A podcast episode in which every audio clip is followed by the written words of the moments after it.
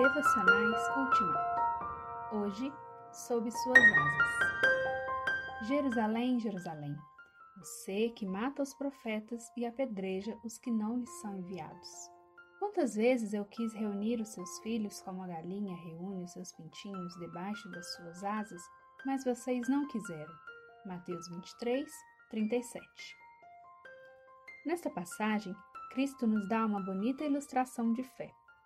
O Senhor carinhosamente diz aos israelitas que ele teria sido de bom grado a mãe deles caso eles tivessem desejado ser os seus pintinhos. Observe cuidadosamente as palavras e a ilustração de Cristo. Ele enuncia essa expressão de todo o coração e com grande seriedade. Nesse trecho, vemos como devemos agir em relação a Cristo, como ele pode nos ajudar, como devemos fazer uso dele e desfrutá-lo. Se observarmos como uma galinha se comporta com os pintinhos dela, então veremos Cristo e nós mesmos representados de tal maneira que nenhum artista poderia pintar.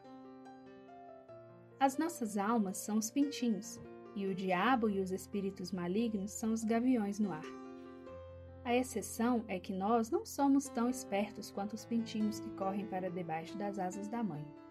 Além disso, os demônios são mais habilidosos em nos atacar do que os gaviões em agarrar os pintinhos. Não basta ser devoto, realizar boas obras e viver em estado de graça, pois nem mesmo a nossa justiça, muito menos a nossa injustiça, resistirá diante dos olhos de Deus e do julgamento dele.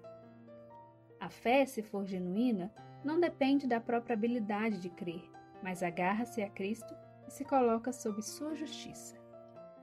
Assim como os pintinhos não confiam em si e na própria rapidez, simplesmente fogem para debaixo do corpo e das asas da galinha, também devemos correr para Cristo e deixar que Ele seja o nosso escudo e proteção.